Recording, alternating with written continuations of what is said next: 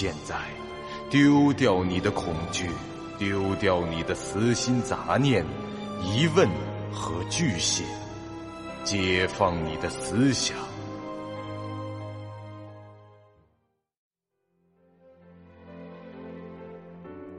您现在收听到的是由喜马拉雅 FM 出品。巨五八瓦塔播讲的长篇恐怖网络游戏有声小说《惊悚乐园》，作者三天两觉。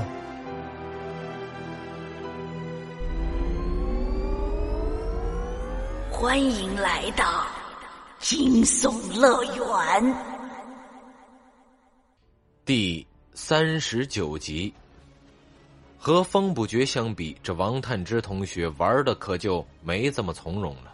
作为一个比较简单的人，当他降落以后，基本没怎么多想，就奔着主线任务去了。虽然这性格单纯，但他的执行能力不差。很快，在街边的报摊翻到了一张城市地图，并找到了埃布勒公司大楼的地址。这小探心里还想着，这其他队友肯定也都往那儿赶，所以只要快点到大楼去，就可以和这队友们会合了。一路上，他也干掉了不少怪物，而且越接近主线任务所指的大楼，这丧尸的数量也相应增加。可能是天还亮着的缘故，这小探虽是孤身一人，但惊吓值这回控制的还行。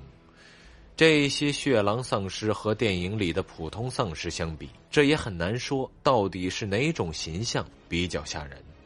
关键是他们的行动太迟缓，无法让人产生危险逼近的紧迫感。光天化日之下，从几只没什么威胁的怪物身边经过，就跟在某些漫画展会场中闲逛的感觉差不多。也许。等到天黑以后，这事情才会有些变化吧。下午两点半左右，当风不觉离开自己一手炮制的据点出来找人的时候，这小探已经来到了埃布勒公司的大厦前。这栋楼高五十二层，这楼顶有大型的字母铁架，搞得跟复仇者大楼一样，一种高调到嚣张的感觉。这公司能把 logo。直接立在楼顶，就说明了这整栋楼都是他们的产业。从剧本简介来看，这个埃布勒公司无疑就是研制病毒的核心机构了。也只有在美帝那片水深火热的土地上，才会滋生出这种财力超过政府、科技直逼神族的反人类武装集团。王探之手持球棒，徐徐而前。棒球上干枯的血迹，说明挥舞它的人在面对这些怪物时并不手软。单论这格斗能力，王医生未必在风不绝之下。这说白了，以他的目前在游戏中的人物等级和自身能力，能做出的动作依然还处于正常人的范畴，差距啊不会很大。大厦前游荡的血狼丧尸，没有一百也有八十。这些怪物们见到了活物，便开始朝这里聚集。这小探前方的一大片区域被大厦的阴影所遮蔽，那些血狼丧尸的动作明显比在阳光下要快了一些，这移动速度也接近了早期丧尸片中怪物的水准。当然，跟后来的一些电影中能跑、能跳、能开门，甚至会驾车和使用枪械的丧尸相比。这些家伙依然是弱爆了。此时，这小探稍微有点害怕了，看着那一大群长毛的白面食人死尸朝自己涌来，他手里的这根球棒，哪怕是挥刀断，都未必能把他们给杀光。而且，他还注意到了一件非常奇怪的事：这附近连一只能被杀死的血狼丧尸都没有。假如有队友在自己之前就进入了大厦，那么他或者是他们在杀进去的时候就必须从这些怪物中穿行过去，哪怕这速度再快，至少也得干掉这七八只才能突破吧。可现在在这大厦前的空地上，根本没有一具处于非移动状态的死尸。哎，看起来我是第一个到的吗？这小探自言自语着，开始向后退去。既然这此刻大厦内很可能没有队友在，他也没必要急着进去，还是先在外面等等再说。念及此处，他便决定暂时离开这片空地。没想到这一转脸过去，他就触发了怪物，一只守门级的 BOSS 出现在了眼前。这小探此时背对大厦。而他正面对着的那个方向，在离他大约百米远的街心，站立着一个身高两米五左右的庞大黑影。这小探也不知道这家伙是在什么时候以哪种方式出现的，但是他很清楚，这可不是用棒球棍就能干掉的怪物。这怪物的上半身已经完全狼人化。这长满了棕色的膘毛，这脸和手上没有裸露的皮肤，他的头部是狼的样子，这手指间是锋锐的利爪，在其身上没有找到什么吸血鬼的特征，不过这丧尸的特征倒是有，他的左胸有一个很大的伤口，透过这伤口可以看到其躯干的内部，问题是，从这个窟窿往里瞧，看到的并不是器官。在几根肋骨的后方，隐约可见是血淋淋的人头。这小 boss 应该可以称之为丧尸狼人，他身上确实没有吸血鬼的成分。或许正是因为如此，他没有受到阳光的影响，在这体型上也突破了人类应有的限制。这丧尸狼人大踏步的奇迹，其形象和气势产生的压迫感。是不言而喻，小探的惊吓值是蹭蹭的往上涨，冷汗是刷刷的往下流，但他还不至于站在原地等死。大厦的方向是不能去了，直面这 BOSS 也是凶多吉少，还是往旁边绕着逃跑吧。这小探往侧方拔腿就跑，他跑的方向正好是一段渐渐向下的斜坡。继续往前就是地下停车场的入口。当他注意到的时候，这身边的围墙已经超过了可以越过的高度。这看来继续向下跑是目前唯一的选择。丧尸狼人见他逃跑，自然要追。好在这怪物不是纯狼人，他似乎不会四足前进，也是用两条腿在追赶，所以这奔跑速度并不算很夸张。但是和那些血狼丧尸饭后遛弯一般的移动力已是天壤之别，这小探根本拉不开距离。很快，这小探已经接近了地下停车场的门岗，看那横着的栏杆高度，倒是一撑就能翻过去的样子，这阻拦不了他。可问题是，他发现前方的地下停车场内竟没有灯光。他的双腿依然奋力的迈着，手则伸到了行囊里，欲将手电筒取出来。就在此刻，他眼前又闪过了糟糕的景象。他发现那停车场栏杆的后面不远处，有着一些正在移动的黑影。紧接着，一幅恐怖的画面映入了眼帘。这小探最初只看到了寥寥几个黑影，但跑得更近时，看的。就真切了，在那黑暗的停车场里挤满了血狼丧尸。您现在收听到的是由喜马拉雅 FM 出品、巨五八瓦塔播讲的长篇恐怖网络游戏有声小说《惊悚乐园》，作者三天两觉。原来有这么多怪物，全都躲在这阳光照不到的地方。这小探心中惊讶，但已没有时间让他去消化这份惊讶了。他只能在密集的血狼丧尸和一只强大的丧尸狼人之间做个选择。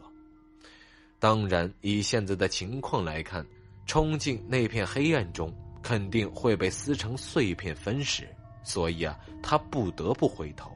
不得不面对这个小 boss。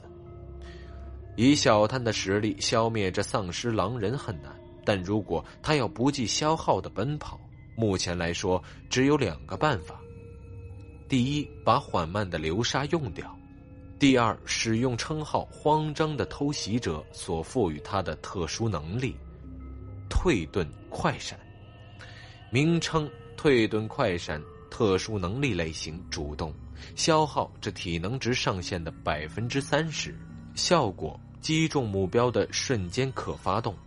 使用者立即朝自己后方进行一次超高速的移动，与目标拉开至少十米的距离，无冷却时间，只可在使用有刃的冷兵器时释放。第一种方法应该能比较稳妥的让小探脱险，一分钟的时间摆脱这怪物是没问题的，但缓慢的流沙在这剧本里的作用不言而喻。这无疑是一个更侧重于战斗的剧本。当面对这大量血狼丧尸围攻时，或是在面对最终 BOSS 时，用到这件物品，这说不定有翻盘的效果。现在用掉，太可惜了。而这第二种方法冒的风险相当大，要用这技能逃跑，就得在这瞬间绕到那丧尸狼人的后面。或者至少让自己处于背对上坡的状态，还得成功看到对方的身体。这昨晚龙哥被强化血石这一巴掌震飞的场面还历历在目。小探可不觉得这眼前这丧尸狼人的实力比那只怪还差。就拿着等级来说，这个剧本的玩家平均等级要比那个将近高了一倍。撇开数量因素不谈，这怪物的实力可想而知。正当这小探犹豫之际，那狼人已迫近在了跟前，眼瞅着就要扑咬上来。这忽然，这怪物竟然停下来了。他转过身，完全无视王探之的存在，回头警觉的望着另外一个方向，这喉咙中发出了一阵低吼。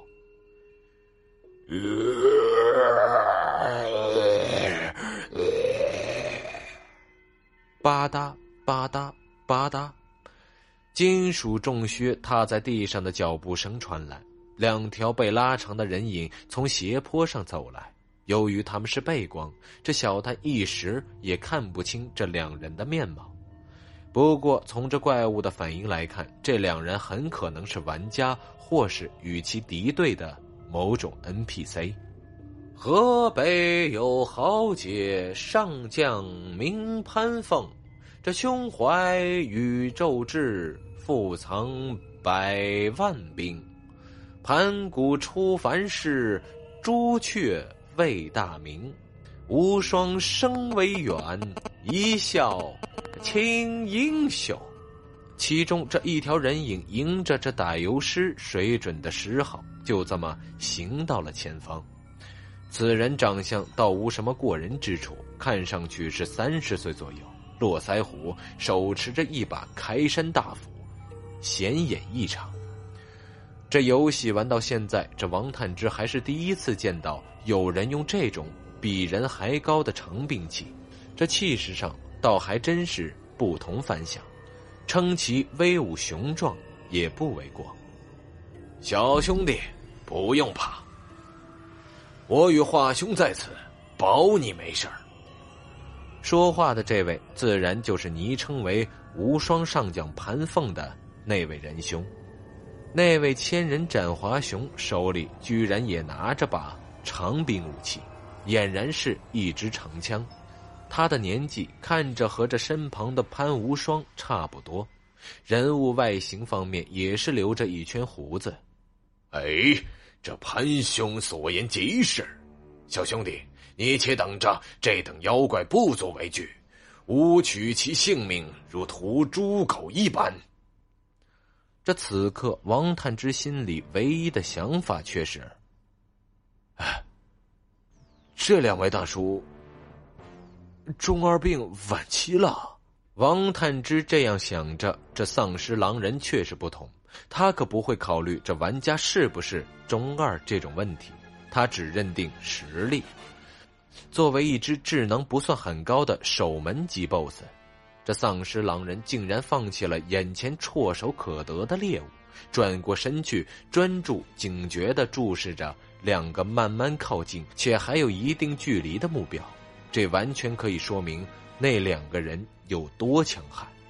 从他们对彼此的称呼上，这小探便也猜出了他们就是团队中的无双上将潘凤和千人斩华雄。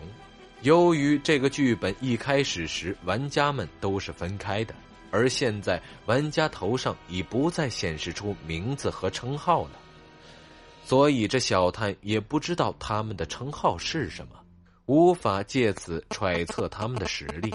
不过，这既然这二位是主动来救自己的，而且敢出此狂言，想必拿下这 BOSS 不在话下。